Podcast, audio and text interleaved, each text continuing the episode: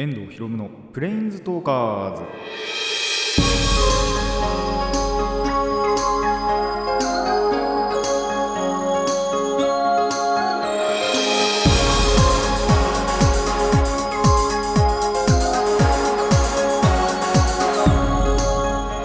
ラジオの前の皆さんこんにちは。遠藤博夢のプレインズトーカーズ。パーソナリティの遠藤博夢です。この番組はマジック・ザ・ギャザリングのプレインズウォーカーたちがさまざまな世界へ旅できるかごとくさまざまな話をしようという番組です。はいついにですねあのー2019年最後の放送ということになりました。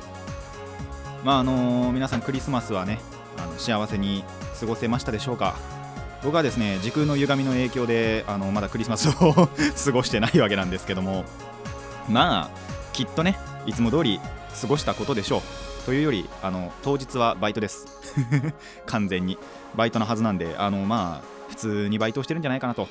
もしかしたら楽になってたりはするのかなやっぱり。あのクリスマスで家で過ごすっていう方が多ければあのお店に来る人が少なくなって。かそれか逆にその時間になる前にやっぱ混んじゃってすごい大変だったのか。っていうのは、えー、未だ分かることではないのですがまあきっとねいつも通り過ごしたことでしょう。本当にあとはあの僕の中では大きいイベントがコミケだけと。でそのコミケが終われば年末になるのかなっていう年末っていうかねあの年を明けるのかなというところではあります。まあそのコミケとあとそのコミケの後にちょうどそのまま東京行くんでまあショッピングというかちょっとまた違うところの買い物もしようかなと。プリキュア関連ではあるんですけどね。プリキュア関連なんですけどまあそのショッピングなんかも楽しみたいかなと思います。いやお金が散っていく。どんどんどんどんプリキュアにね、あのー貢いでいっているわけなんですけども。まあそれを含めてねあの楽しんでいこうと。まあなんなら本当に今のやってるスタートゥインクルプリキュア、まあ、来年の2月1月終わりかな。で終わってしまうと思うんですが、あのーまあ、その終わった後もね一応イベントとかあったりするんでそういったのを楽しんでいきたいなと思います。ということで、えー始めていきましょう。遠藤ひろのプレインズトーカーズ。今回もレッツプレインズトーク。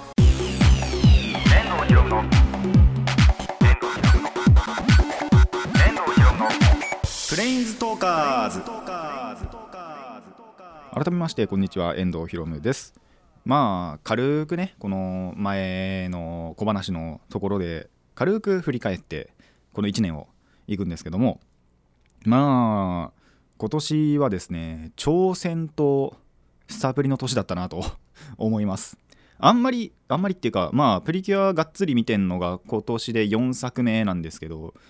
あの魔法プリ最初に見た魔法使いプリキュア以来もうドハマりしたやっぱ作品だなということであのスタプリの年ということにもしたんですけどまあ最初の挑戦という点ではやっぱりその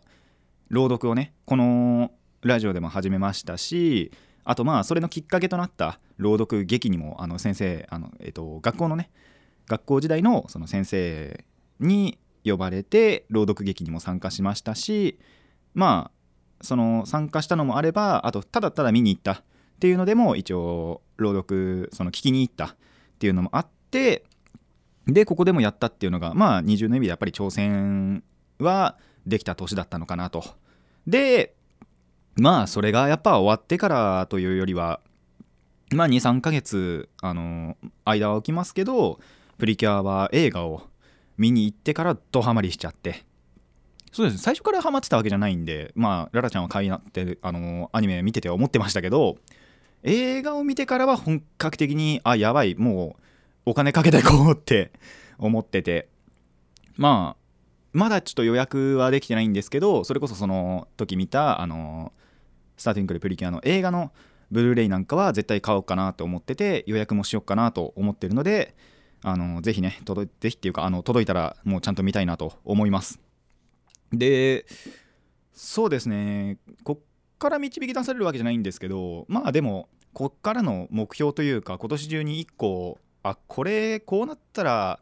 やろっかなっていう目標は一応1個できててその僕の地元って要はカードショップがないんですよ。でなんでまあ今その一番家から近いところのでバイトをしてるんですけどもあの名前を伏せるんですけどさすがに。なんで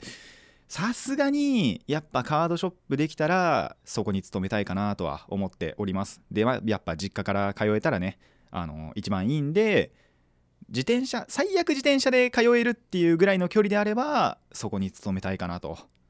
で今やっぱりそのそこまで興味あるあれバイトをしてるわけじゃないんで自分からその意欲的に行きたいって思ってやってるわけじゃないんで仮にそれでカードショップできたらそっちではちゃんとその登録販売者の資格とかを取ってあの社員さんとかになろっかなっていうのはちょっと考えてます。ではまああわよくばやっぱりそのそこのカードショップの、まあ、宣伝とかでこういうラジオとかも使えたらいいなとかいうのは、えー、考えてはいます。いつになるかは分かんないです。まあ本当にこれに関してはあのカードショップができるかどうかっていうところからの話なんで。あの一生できないこともあればもうまあでも数年後にはできたり10年後になってもできるというのであればそれはやっていきたいかなっていうのは、まあ、一つ目標としてあの全くね挑戦のとプリキュアのとして全く関係ない話ではあるんですけどもまあ来年とかにねもし本当にできたらそうやっていきたいなと思います、まあ、皆さんもですね年明け前にこういった振り返りとかあの目標を立てるというのを、えー、してみてはいかがでしょうか。まあ僕のこの目標は本当にいつになるかわからない目標ではある ありますけど本当にねできたらやっていきたいなと思います。ということで、えー、コーナーの方行きましょう。最初のコーナーはこちらです。映画の話。あのー、1年のねもうこの終わりに1つ映画1つっていうか実は2つ言ってるんですよ。ただもう1つはレビューしなくていいなと思って思っちゃったんで、えー、もう片方の方のレビューしていきたいと思います。でそんな1年の終わりに紹介するのが仮面ライダー令和ザ・ファースト・ジェネレーションということで仮面ライダーの映画です。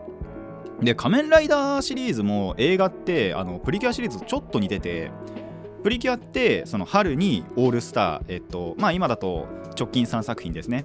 えー、一番新しいの、えー、1つ前2つ前の3作品で合同になるのが、まあ、オールスターって言われててで秋にはその今やってる作品単品の映画ってあるんですけど仮面ライダーもちょっと似たようなものが起こっててえっ、と冬まあちょ本当にちょうどこの時期なんですけどに、え、ジェネレーションシリーズというのがあります。これがまあ今回見てきたやつなんですけど大体の場合はその今やってるやつとその一つ前でクロスオーバーさせるっていうのが、えーとまあ、このジェネレーションシリーズ。まあプリキュアでいうとこのオールスターシリーズかなと。で夏。夏になると仮面ライダーって変わるんですよ。なんでその前にその最終回のその後を書いたりだとかあとはまあ別ルートでの終わり方こういう終わり方があるよみたいな、えー、まあでも締めくくりみたいな映画になるのがその夏ので単品の映画。でそこにちょこっとその次のライダーが出演したりするみたいなことがあるわけですね。でまあその中のさっきも言いましたがこのジェネレーションシリーズの方を見てきたわけなんですけども、えー、令和では初めてのジェネレーションシリーズです。あの令和初の仮面ライダー映画っていうとあの前回の仮面ライダージオオーバークォーツァーがあるんでそっちが令和初にはなるんですけどこのジェネレーションシリーズクロスオーバーをする中では初めての、えー、映画という令和初の映画ということで見てまいりました。なんでこちらは、えー、と01今やってる仮面ライダー012019年現在ですね。の、えー、01と、まあ、その一つ前ジオウの、えー、クロスさせた映画となっております。でまあ軽くどんな感じか、えーと、内容を触れていきますとまあ秘伝あると今の01のね主人公がふとね目を覚まふと目をっていうかある時目を覚ますと世界がガラッて変わっちゃってたんですよ。今そのテレビ本編でやってるなんだろう時間軸というかだと人間とそのヒューマギアアンドロイドですね。が共存してる。まあその人間の職業なんかをちょっとヒューマギアがサポートしてるっていう、えー、世界なんですけどもそのアルトが目を覚ました時にはなんとヒューマギアしかいなかったんですよ。でその全ての学校にもそうだし、えっと、会社とかも全部ヒューマギアが支配してしまったそういう世界に、えー、なってたんですね。でそれの、まあ、謎というかそれでその01ドライバーなんかも取られちゃって変身もまともにはできない状態になってしまったんですが、えー、人間側が全部絶滅してしまったわけではないと。全滅してしまったわけじゃなくだかレジスタンスみたいな反抗勢力として少数生き残ってるんですよ。まあ、そこにそのテレビ本編ではあの01あのアルトの仲間であるあ仲間でもないのかな？でもその会社の人だとかあと、まあ、敵対もしていなければ協力もしていないみたいなエイムズっていう組織もあるんですけどそのヒューマギアを違法となったヒューマギアを取り締まる警察みたいな感じですね。のエイムズの人たちとかがそのレジスタンスとなってその世界では一丸となってヒューマギアからその一つの拠点を守っているというそういう世界になってたんですよ。じゃあこれが何かってなるとそのジオウのね時の敵のタイムジャッカーという敵がいたんですけどこのタイムジャッカーが関わってるんじゃないかってことでジオウとゼロワンが出会うというところがから、まあ、始まるっていうか、まあ、途中で出会ったりもするんですけどそういう感じの、えー映画になっております。なんで本当にそのストーリーの面で言うとクロスのさせ方その2つの作品の掛け合わせ方がうまかったなっていう思いましたね。あだからこういう時代というかになっちゃって過去が改変されちゃうんですやっぱり。なんでこういう時代になっていったのかとか。でじゃあそれ過去に遡ってアルトはどうしていくのかとか。でもともとそのちょ最初の結構最初の場面で01ドライバー取られちゃって一応一回変身できなくなっちゃうんですけどその後また変身できるように一応なるんですよ。じゃあそれはどうやって変身できるようになるのかとか。っていうところが、えー今回の見どころかなと思います。でそのアルトの成長とか決意っていうのがこの場ではやっぱ見れるわけですね。まあこれは結構プリキュア映画にも共通するところではあるんですけどプリキュア映画も割とそのその時代の時代のまあ大体ピンクキュアとかかな？があのー成長していったりっていうのがオールスター映画でもあるんですけど仮面ライダーも割とそんな感じが強くってあのそれこそ今回だと01の方がその話をちゃんと進むにつれてあの自分はこうしたいんだっていう決意とかもちゃんと出てきてあの成長していくっていうのが、えーいいところだなと。でさっきも言ったんですけどその人間側残ってる人間側ってレジスタンスみたいな感じになってるんでまたそのいつもと違った、あのーキャラたちそのアルトの周りの人々っていうのが見れるのでそこもまた一つの見どころじゃないじゃないかなと思います。あの個人これ個人的な意見なんですけどもあんまりえっ、と仮面ライダーバルキリーっていうのがいてで変身者刃ゆあさんっているんですけどテレビ本編あんまり好きじゃないんですよ僕はただこの映画の方だとあなんかかっけえなって思ったりもするのでそういったところは見どころかなと。不破さんは結構いつも通りだったかなっていう感じなんですけど刃さんなんかは結構変わってるっていうかあのこっちの世界の方がなんかかっこいいなって思ったりもしたので服装とかかな多分。なんかが、えー見れたのは良かったかなと。まあもちろん他のあの人たち、まあ、エキストラの人とかが結構多いんですけどそうじゃないあの会社のね副社長とかあのもういますのでそういったところのまた違った面が見れるのはいいところかなと。でまあやっぱ仮面ライダーといえば、あのー戦闘シーンですよ。戦闘シーンは結構でも今回良かったんじゃないかなって思いますね。あの1個やっぱ最後の方というかどうかなって思ったシーンもあったりはするんですけどでもあのー途中ね本当にあでもその分こっちはすごいいいなって思うところもあったのでそちらはぜひね劇場に行って確かめていただきたいなと思います。でまあこれあのープリキュアの時も実は行ったことがあるんですけどやっぱ仮面ライダーとかプリキュアってあのーシリーズものというか本編を見ててそういう世界観を知ってることを前提で見るのがやっぱ面白いというか伝わりやすくていいんですよ。なんで万人全員が全員そのこれを初見でこの映画だけを見たいっってならないじゃないですか。なんでちょっとおすすめはしにくいんですけど、まあ、ぜひね仮面ライダーを見ているという方では、えーであの映画を見に行ってない。という方には、まあ、やっぱ見ておいて損はないなっていう作品ではあると思うので、えーぜひ劇場に行ってね、まあ、やっぱ DVD とかブルーレイよりは映画の方がいいなって思ったりもするので、えー劇場に足を運んで見てみてください。以上映画の話でした。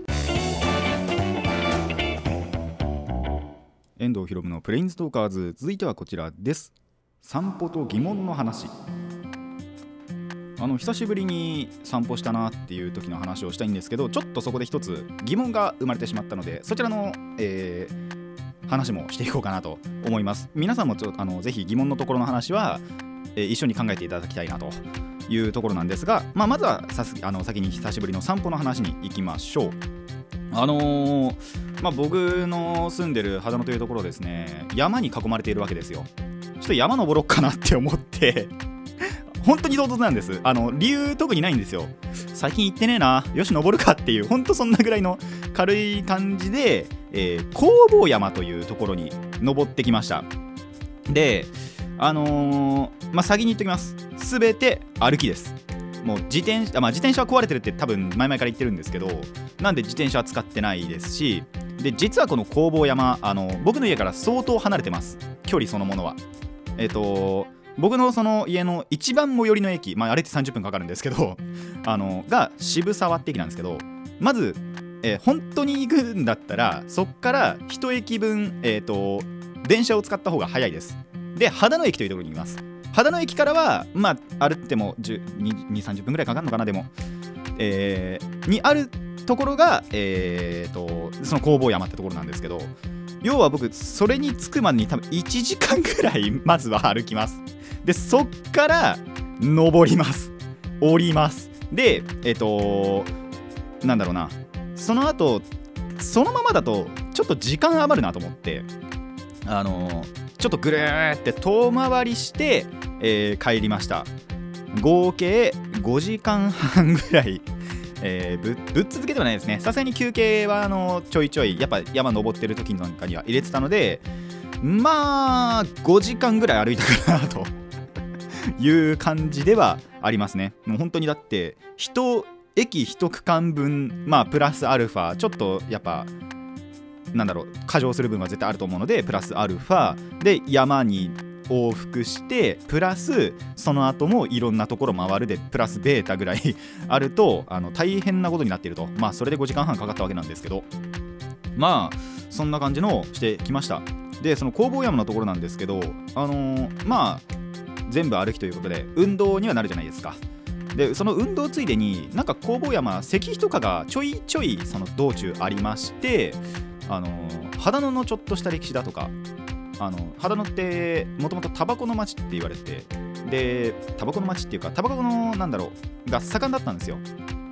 タバコ産業っていうのかな。その時のちょっとした話があったりだとか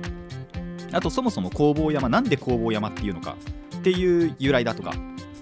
あとちょっとしたその工房山に関する言い伝えだとかっていうところが、えー、載ってたのが、まあ、歴史をちょっと学べたからよかったかなと思いました。まあ、一つその本当軽い話をするとなんで工房山っていうかっていうところなんですけどあの工房大使って皆さんご存知ですかね、まあ、名前だけは聞いたことあるみたいな人がいると思うんですけどあの工房も筆の過ちっていうことわざもあるじゃないですか。っていうぐらいあの有名なお坊さんです。その工房大使が修行をした山だから工房山です。至ってシンプル。なそんな工房山に行ってきたんですけどもまあえー、まあ、そういったところの歴史も学べてよかったかなとで山もねやっぱそんなに高いわけじゃないので工房山ってなんでまあ入門じゃないですけどちょっと軽く山登りたいなと思った方なんかにはいいんじゃないかなと、まあ、まず秦野に来なきゃいけないんですけども秦野市在住の方はぜひあのたまには秦野のね山にちょっと触れてみてください。まあ僕もその歴史も学べましたし、あと自然のねこう力を吸収できたんじゃないかなと思います。なんであの、その後のちょっとしたその散歩また違うところの散歩なんかも含めてその日はねあの、疲れはしましたけどもあの充実した一日だったんじゃないかなと思います。でまあこっからが疑問の話になってちょっと皆さんと一緒に考えていきたいんですけどまあここまで来るとちょっとした散歩じゃないじゃないですかもう。5時間半かかってるんで。結構がっつりな散歩というよりも旅なわけですよ。足の負担がすごくって。さすがに5時間半も歩くと次の日はもうももとか筋肉痛だったんですよ。でそこで思ったんですけどこれ将来を考えた時に足は使う方がいいのか使わない方がいいのか。まあ僕はそれしか交通手段がないんでまあ電車とか使いますけどもちろん。あのーなんだろうな。足だけまあ本当に酷使して鍛えていくのがいいのかまあ今だとやっぱり車とかがあるじゃないですか。で車ってそんなに足に負担ないじゃないですか。なんでそういった使わない方のがいいのか。えっ、ー、とこれ使うっていう方だと今も言ったんですけどまあ鍛えられるじゃないですか。継続的に鍛えられるんで衰えていかないって思うんですよ。ただその代わり疲労もするじゃないですか。なんでなんかそういった疲労の蓄積で使えなくなっちゃうのかなって思ったりもしたんですよ。じゃあ逆に使わない場合逆それはもう本当に今のの真逆ですね。あの鍛えられないじゃないですか。逆にその足を使わずに、まあ、車ばっかり使ってるっていう移動手段全部車みたいなことになると鍛えられないじゃないですか。やっぱり足の、まあ、筋力とかの分は。で逆なんで衰えていっちゃうじゃないですか。あの足の力そのものは。ただ疲労もしないじゃないですか。なんで、まあ、継続的に使えるじゃないですけどあその力そのものは衰えちゃうんでやっぱり。ただ疲労もしないんでその故障率というか怪我率というかそういうのはないわけじゃないですか。これどっちの方がいいのかなって思っちゃったんですよね最近。なんであのこれは永遠の疑問になるのかなってあの実際にこの将来僕がおじいちゃんになった時にあ足が痛くて使えねえみたいな歩あの衰えて筋力がなくて歩けないじゃなくもう痛すぎて歩けないみたいなことになっていくとあやっぱ歩かない方が良かったのかなって思っちゃうかもしれないですし逆にやっぱ今、まあ、僕以外って言っちゃあれですけど、まあ、車を持ってるっていう人はやっぱ車に頼るじゃないですか。でそういう時に筋力がどんどんどんどん落ちていってあやばい。あの筋力がなくて足が動かせないってなるとやっぱり歩いておいた方が良かったかなってなるじゃないですか。どっちなんだろうなって思うんですよね。なんでこれはあの永遠の謎にしていきたいなと思います。皆さんもちょっとこの疑問あの考えてみてください。もし科学的にあの体の仕組みでわかる方がいたらメールで送っていただけると幸いです。まあどのみち、あのー最初にも言ったんですけど僕には足しかないので 今。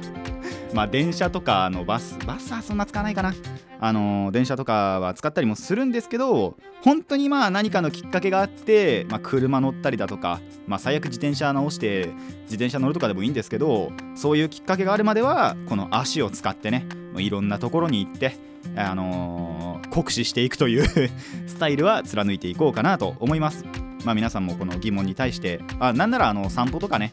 あのたまにはしてみてください。そして疑問にも、えー答えていただけると幸いです。以上散歩と疑問の話でした。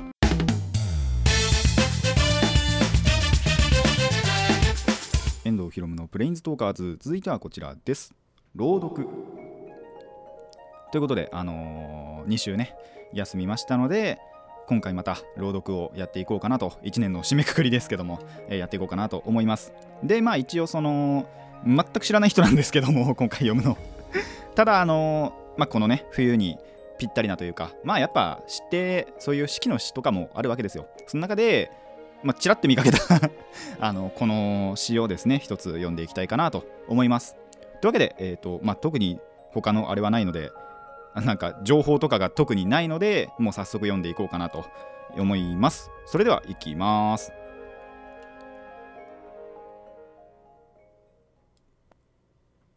冬の婦人無老再生。電車の中などで赤切れの切れた婦人の手を見ると私はすぐに目をそらしてしまう。ザラザラした寒さが襲ってくるのだ。刻んだような暗さが荒く荒く寄せてくるのだ。婦人たちの洗い水仕事はきっと手を荒れさせるに決まっている。一つはやはり生活と戦っているからだ。直接に生活の心に触れているからだ。そう分かりながら痛々しく私は目をそらしてしまうのだ。中には吹きさらしの寒空にもう手の形さえなくなって冷たく濡れたエビのようにやっと節と節とがつながっているのさえある。それを見つめていると不思議に私の心まで冷たくなってくる。気の毒だと思いよく働いていると思いながら次の瞬間私は冷たい目つきをしてそれを見舞いとするのだ。そこには幸福も凍え上がっている。暖かさが皆蒸発してしまっている。あるものはむごたらしい車庫のようなむずむずと冷たい歩みを続ける田舎の魚屋の石畳に這う。赤茶けた。心臓のないような。車庫だ。ある日客があって夫人は手を見れば美しくあるかないかがわかると言っていた。自分は決して手の汚い夫人をもらうまいと言った。そこへ家内が茶を持って出てきた。私はひんやりとしてその手を見た。赤切れは切れてないがしかしやはり赤くなっている。私は行く引きとなく連れをこさえた蚕のような指をどこかで見てきたことを思い目を伏せて火鉢の灰を眺めて少し沈んだ気になった。暗さは縦からも横からも来る。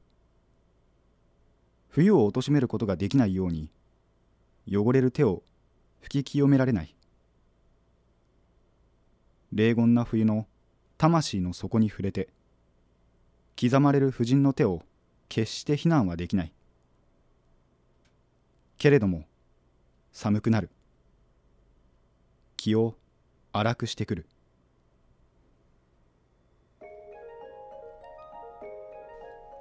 はいということで、まあ、ちょっと暗めなね詩でもあったんですけどでもやっぱりこういう苦労とかってまあそういう時代だからっていうのもあるかもしれないんですけどでもこれ現代にも結構通ずるじゃないですか。で今なら薬とかなんとか塗っとけばあの治ったりも赤切れってね普通に治ったりもするんですけどもまあ大変なものはやっぱ大変なんだなと思います。なんで皆さんあのー仕事をねすっごい頑張ってるっていうまあ今回は婦人ということであのーまあ、お母さんとか女性の方に向けたっていうか、まあ、女性の方が苦労してるっていうところの、えー話ではあるんですけどでも今では男性でもやっぱ赤切れとか絶対あると思いますしまあしてる人って絶対見ると思うんですけども そういった苦労してる方々には、まあ、ちゃんと気遣ってあげましょうとは、えー僕は思います。まあ、あんまり最近見ないかなっていう僕は思うんですけどぜひ見かけたらね、あのちょっと気遣ってあげましょう以上朗読でした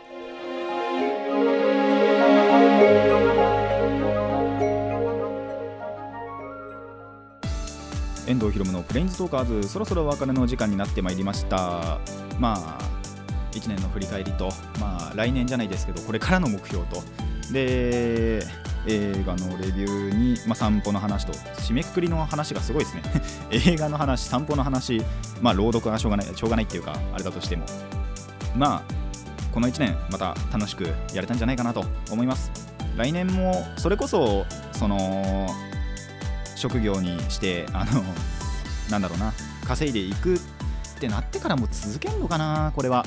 って思うんですけどまあその時その時でね決めていこうかなと思います。でまあそれこそ本当にさっきも言ったんですけど振り返りとね目標というのは皆さんもぜひ、あのー振り返ったり立てたりしてみてください。でえっとまあこれネット配信ということでその後々からというかあのーすごい後に聞いているという方にはあまり関係ない話ではあるんですけどもさすがに更新を、え1週空けようかなと 思います。あの収録時期的なものになってくると本当にその年明けあの収録が三が日とかになってしまって、まあ、僕は暇なんでいいんですけども あの収録場というかこの局長さんのところがあの忙しくというか迷惑になってしまうかなと思うのでさすがに、え1週空けるのでもしねリアルタイムの方々いらっしゃいましたらあの2週間後にお会いしましょう。えーとこの番組ではお便りを募集しています。疑問や反論意見はもちろんのこと朗読してほしい作品も募集しております。どのお便りもラジキャスネットのメール送信フォームまでお寄せください。たくさんのお便りお待ちしております。まあ1年、えー楽しかったですがまた来年も楽しくやっていけたらなと思っております。来週じゃねえや。次回の話どうしようかな。実はその今回この3つで構成したんですけども本当はもっと話したいことがあってその辺の話をするかまあただやっぱ年末年始また新しいネタが生まれてきてしまうので僕の中でしかとどめることのできない話ができてくるんじゃないかなとも思いますがまあ本当にどれもどれもあの その時の僕の気分次第ということで決めていければなと思います、えーそれでは今回はここまでといたしましょう。遠藤ひろむのプレインストーカーズ。ここまでのお相手は遠藤ひろむでした。良いお年を。